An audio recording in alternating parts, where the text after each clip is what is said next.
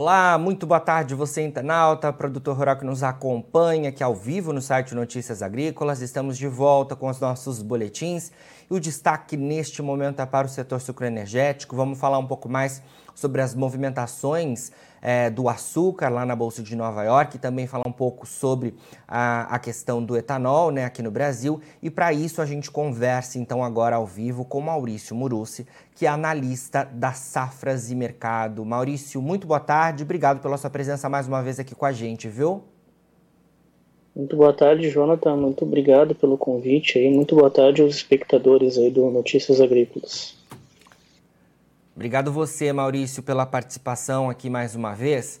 Bom, queria começar falando sobre o mercado de açúcar lá na Bolsa de Nova York, porque é, me parece que a gente tem um novo patamar aí sendo consolidado no mercado, né? Principalmente depois de, desse avanço né, mais expressivo da safra no centro-sul do Brasil. Queria saber o que, que você tem acompanhado aí sobre essas oscilações do, do açúcar lá na Bolsa de Nova York. Hoje a gente teve uma leve alta, mas o mercado ainda segue é, em cerca de 18 é, centavos é, de dólar por libra-peso. Né? O primeiro vencimento fechou em 18,64. O que, que você tem de informação para gente, Maurício?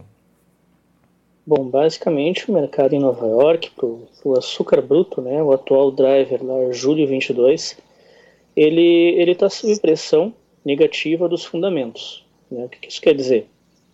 Quer dizer que a entrada da safra nova do centro-sul do Brasil, é, que pelo calendário começou em abril, mas que começa a ganhar um volume significativo de produção e oferta de disponibilidade de açúcar, começa é, ele começa agora a ganhar, ganhar pressão sobre esse ativo em Nova York de forma mais evidente. Né? Como eu disse, a safra começou em abril, mas é só agora, em meados de maio, que a oferta começa a crescer forte. E esse crescimento forte na oferta gera uma pressão negativa sobre esse ativo, aí, o Júlio 22 em Nova York. E por isso que ele vem numa tendência de baixa, de, eu diria de médio prazo, assim, das duas ou três últimas semanas, né? Uma coisa é o início da safra em termos oficiais, no calendário. Outra coisa é na prática, quando a oferta cresce de fato, na realidade do dia a dia do mercado. E isso acontece somente aí a partir da segunda quinzena de maio, que é o período que a gente está agora. Perfeito. E quais são as informações aí que você tem ouvido de andamento da safra, Maurício? É, já tem, a gente já consegue ter um cenário um pouco mais claro de como deve ser essa temporada? O que, que você tem ouvido? Bom, agora algumas informações estão muito difusas, né, né, Jonathan? Porque assim, por um lado, a gente sabe que sim, a safra está começando, que sim, ela só ganha corpo a partir de maio, ganha corpo entre aspas, né? O, o volume só começa a crescer somente a partir de maio, e que, em tese, em tese eu não digo assim, de, de fato vai ter uma produção maior de etanol e de etanol, né? Porque é, é, sempre o etanol tem um fluxo, um, um, um giro de receita maior para as usinas, né? E tem uma capacidade de, de, de absorção de demanda por parte do, do, da matriz que matriz brasileira muito intensa, né? Então, sim, nas últimas, se a gente pegar as últimas dez temporadas, o etanol hidratado tem uma participação maior no mix de produção. E, de fato, essa safra vai ter um mix maior de, de produção por parte do etanol hidratado. Uh, só que o detalhe é que isso, não, como eu disse, não é uma novidade dessa temporada. Pegar uma amostragem estatística vai ter uma, uma, uma uma, uma, uma, incidência muito grande desse, desse padrão de mix mais voltado ao etanol ou mais, ao, mais alcooleiro né, do que açucareiro. O problema é que essa questão do mix mais voltado ao etanol está sendo colocada, está tá sendo colocada por agentes externos aí, é, né, de análise, é, como um dos vetores que está proporcionando, que vai proporcionar uma alta em Nova York, né, nos próximos nos próximos meses, digamos assim. E, e, e é, digamos assim, é, é uma meia-verdade, diríamos assim, né, Jonathan? É, de fato, vai ter mais etanol no mix? Vai, mas isso sempre acontece. Né? Uh, mas aí o que, é, que, o que é jogado nessa, nessa balança aí? Uh, os recentes ganhos do etanol no mercado interno ocorridos ao longo da primeira quinzena de maio depois de quedas observadas em abril, e também um aumento na demanda. Mas esse aumento na demanda do etanol hidratado, ele está mais relacionado a preços mais altos na gasolina, né? Então, é, é uma questão que tem ajudado a sustentar as mínimas em Nova York. Apesar dela ter em tendência de baixa, algum padrão mínimo pouco acima dos 18 centavos está conseguindo ser sustentado, mesmo com a entrada da safra nova do centro-sul do Brasil, que é um vetor importante. Né? Com certeza. Maurício, Queria saber em relação às estimativas de vocês das safras e mercado. É, diante dessa safra é, em andamento aí, né? Você pontuou que a gente deve ter ao longo das próximas semanas um andamento ainda maior é, da moagem e a gente, né, ao longo do segundo semestre, vai vendo como é que o cenário é, está ficando cada vez mais claro em relação à safra 22-23 de cana-de-açúcar aqui no centro-sul do Brasil. No entanto, nas estimativas de vocês das safras, já houve alguma revisão daquela última conversa que a gente teve? Vocês seguem nas projeções de mix é, que vocês é, haviam afirmado? Como é que está esse cenário?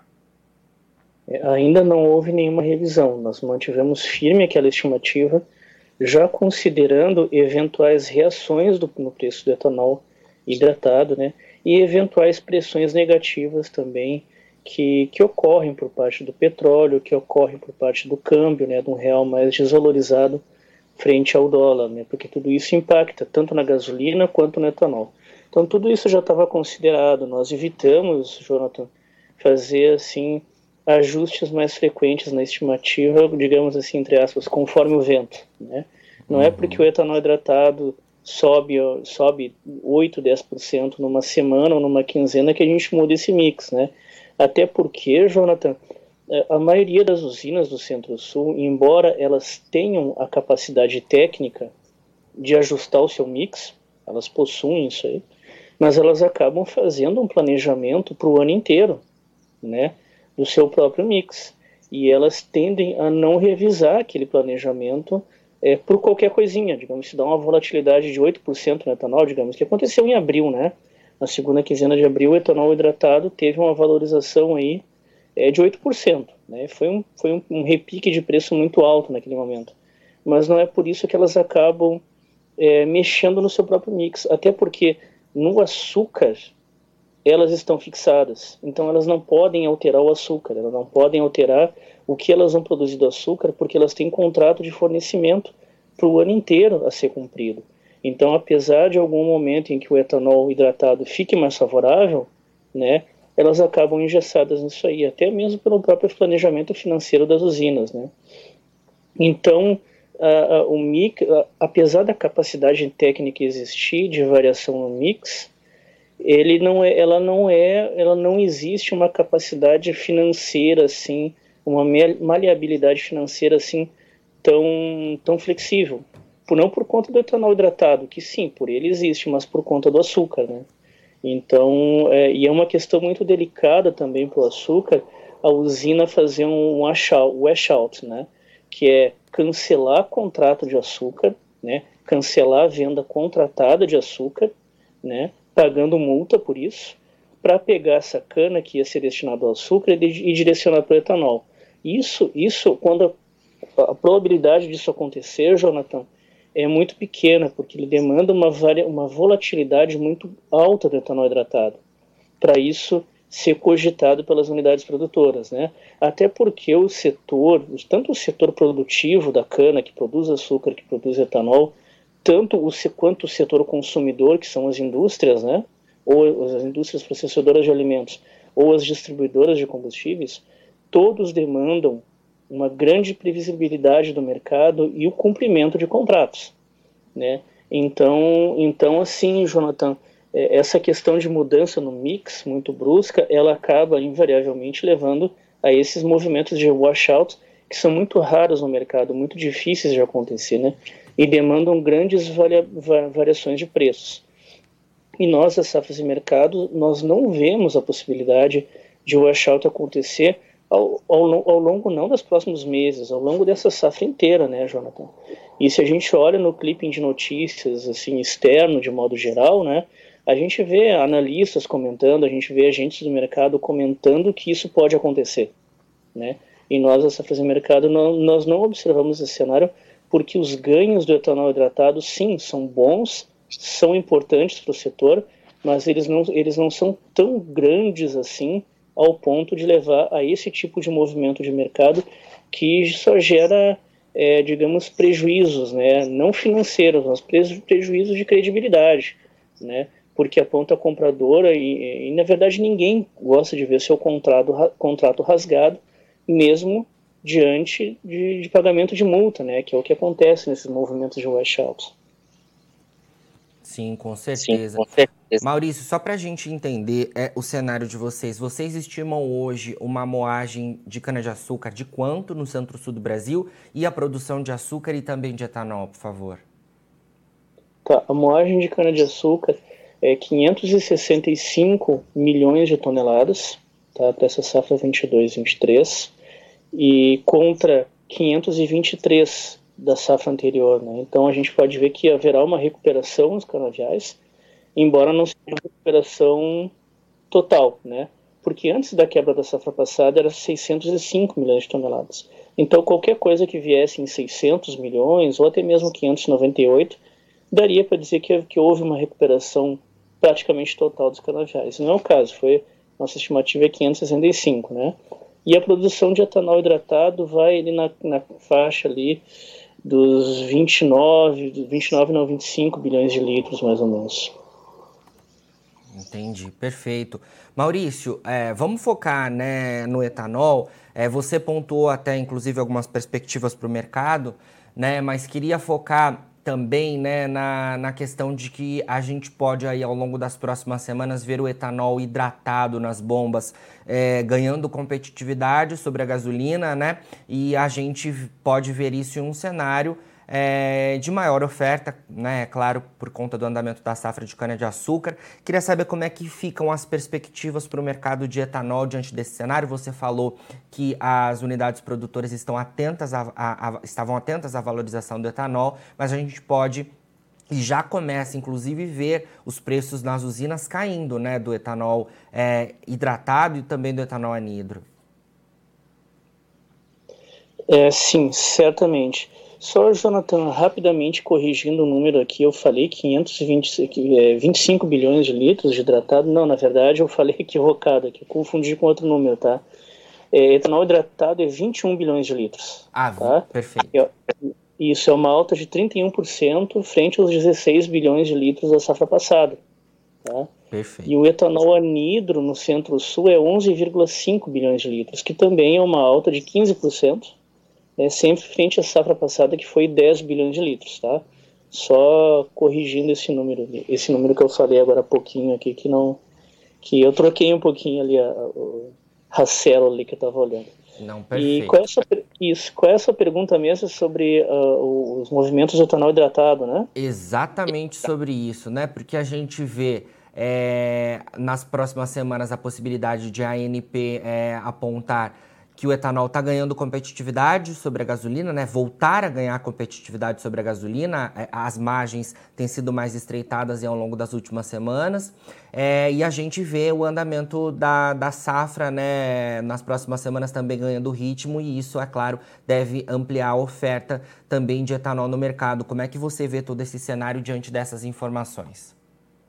Tá, assim, Jonathan, até a semana passada o etanol realmente estava caindo nas usinas, né?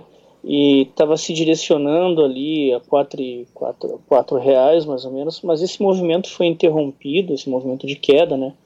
Foi interrompido nessa semana, nessa segunda-feira ainda, dessa segunda semana de, de maio, pelo anúncio da Petrobras de alta no diesel, né? O diesel, se eu não me engano, o S10 teve alta de 9%, né? Uhum. O S500 ali teve uma alta de 8,87%, se eu não me engano. E o mercado ficou muito na expectativa de que na sequência da alta do diesel viesse a alta da gasolina. Tá? E aí, desde segunda-feira, há, há, há, muito comentário no mercado de que se a gasolina não subir nessa semana, ela vai subir na outra, tá? na Petrobras. Tá? E, e, esse movimento né, de ajuste no diesel e a expectativa recorrente de ajuste na gasolina levou o mercado a esperar esse ajuste na gasolina e levou o mercado a ajustar positivamente os preços do etanol hidratado. Agora o etanol ali já está estava se direcionando a R$ reais na semana passada, agora ele já está em 4,8, indo para 4,10 na base de Ribeirão Preto, né? Que é o benchmark que nós usamos ali para medir o, termômetro do Centro-Sul. Em lugares como Paulínia, né, já tem usina pedindo 4,15, 4,18, uma negociação feita ali 4,12 mais ou menos, né? Uh, distribuidora querendo comprar 4,10, mas conseguindo levar 4,12. Então o mercado já deu uma reagida.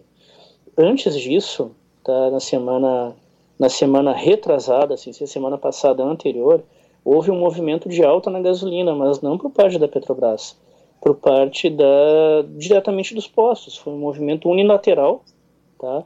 De alta na gasolina por parte dos postos de, combustíveis.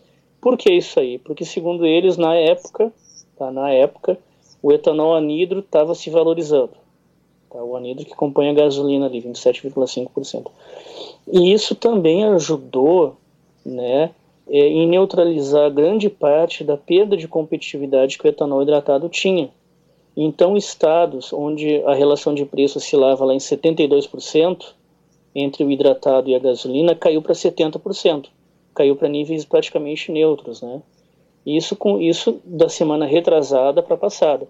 E agora nós esperamos que nessa semana, né, a segunda de maio, que os dados que a gente só vai conhecer isso aí na semana que vem, né, no início da semana que vem, segunda-feira agora, é, mostrem já esses estados, que é Mato Grosso e Mato Grosso do Sul, que a competitividade estava na faixa dos Mato Grosso do Sul e Goiás, desculpa, Mato Grosso do Sul e Goiás, em que esses estados que a relação de preço estava em 70%, caia para patamares ali de 69, 68%, né?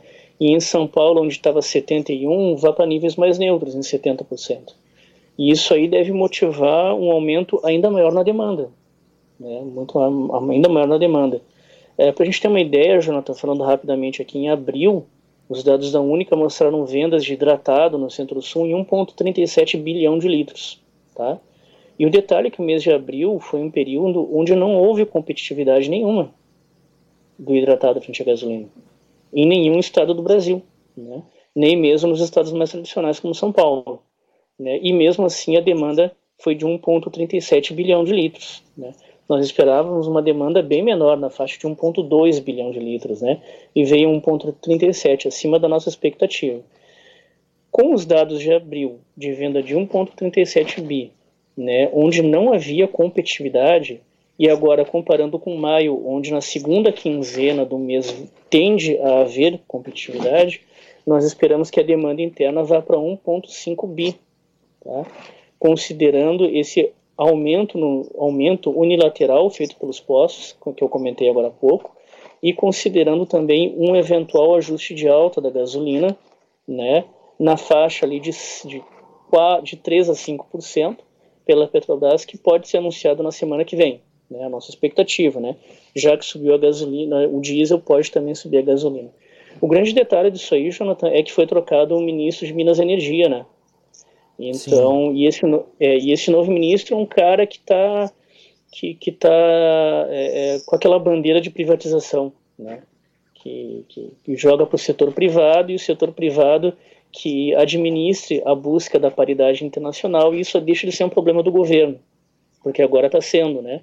Eventuais ajustes na gasolina vão bater na, na expectativa eleitoral, né? Que a gente tem eleições esse ano, né? Então isso joga um pouquinho contra o governo. Mas trocar ministro é uma coisa, privatizar a Petrobras é outra, né? E nós temos falado isso, Jonathan, é, no nosso serviço de consultoria, tá? Falando diretamente com clientes, né? Porque há um grande burburinho no mercado sobre esse novo ministro e a, e a possibilidade dele interromper, né? Isso é o que o mercado está falando, tá? O que está sondando nos bastidores do mercado. A, a possibilidade dele é, congelar essa busca né, de, de, de, paridade internacional da Petrobras pelo diesel e pela gasolina, né? Esse burburinho do mercado, né? A Safras Mercado que está falando isso aí. Eu estou relatando que está com um boato que está acontecendo. Só que nós estamos, é, é, é, digamos assim, é, emitindo alertas de que isso aí é um, é um, discurso, é uma retórica, é um boato, não há nenhuma indicação plausível de que isso vai acontecer. Até porque, em tese, a, a estatal tem a sua relativa independência, há uma retórica política no discurso da presidência, mas essa retórica é diferente da prática, né? Porque na prática não há nenhuma execução de qualquer ação que leve a Petrobras a deixar de buscar a paridade internacional, até porque existem os ajustes, né?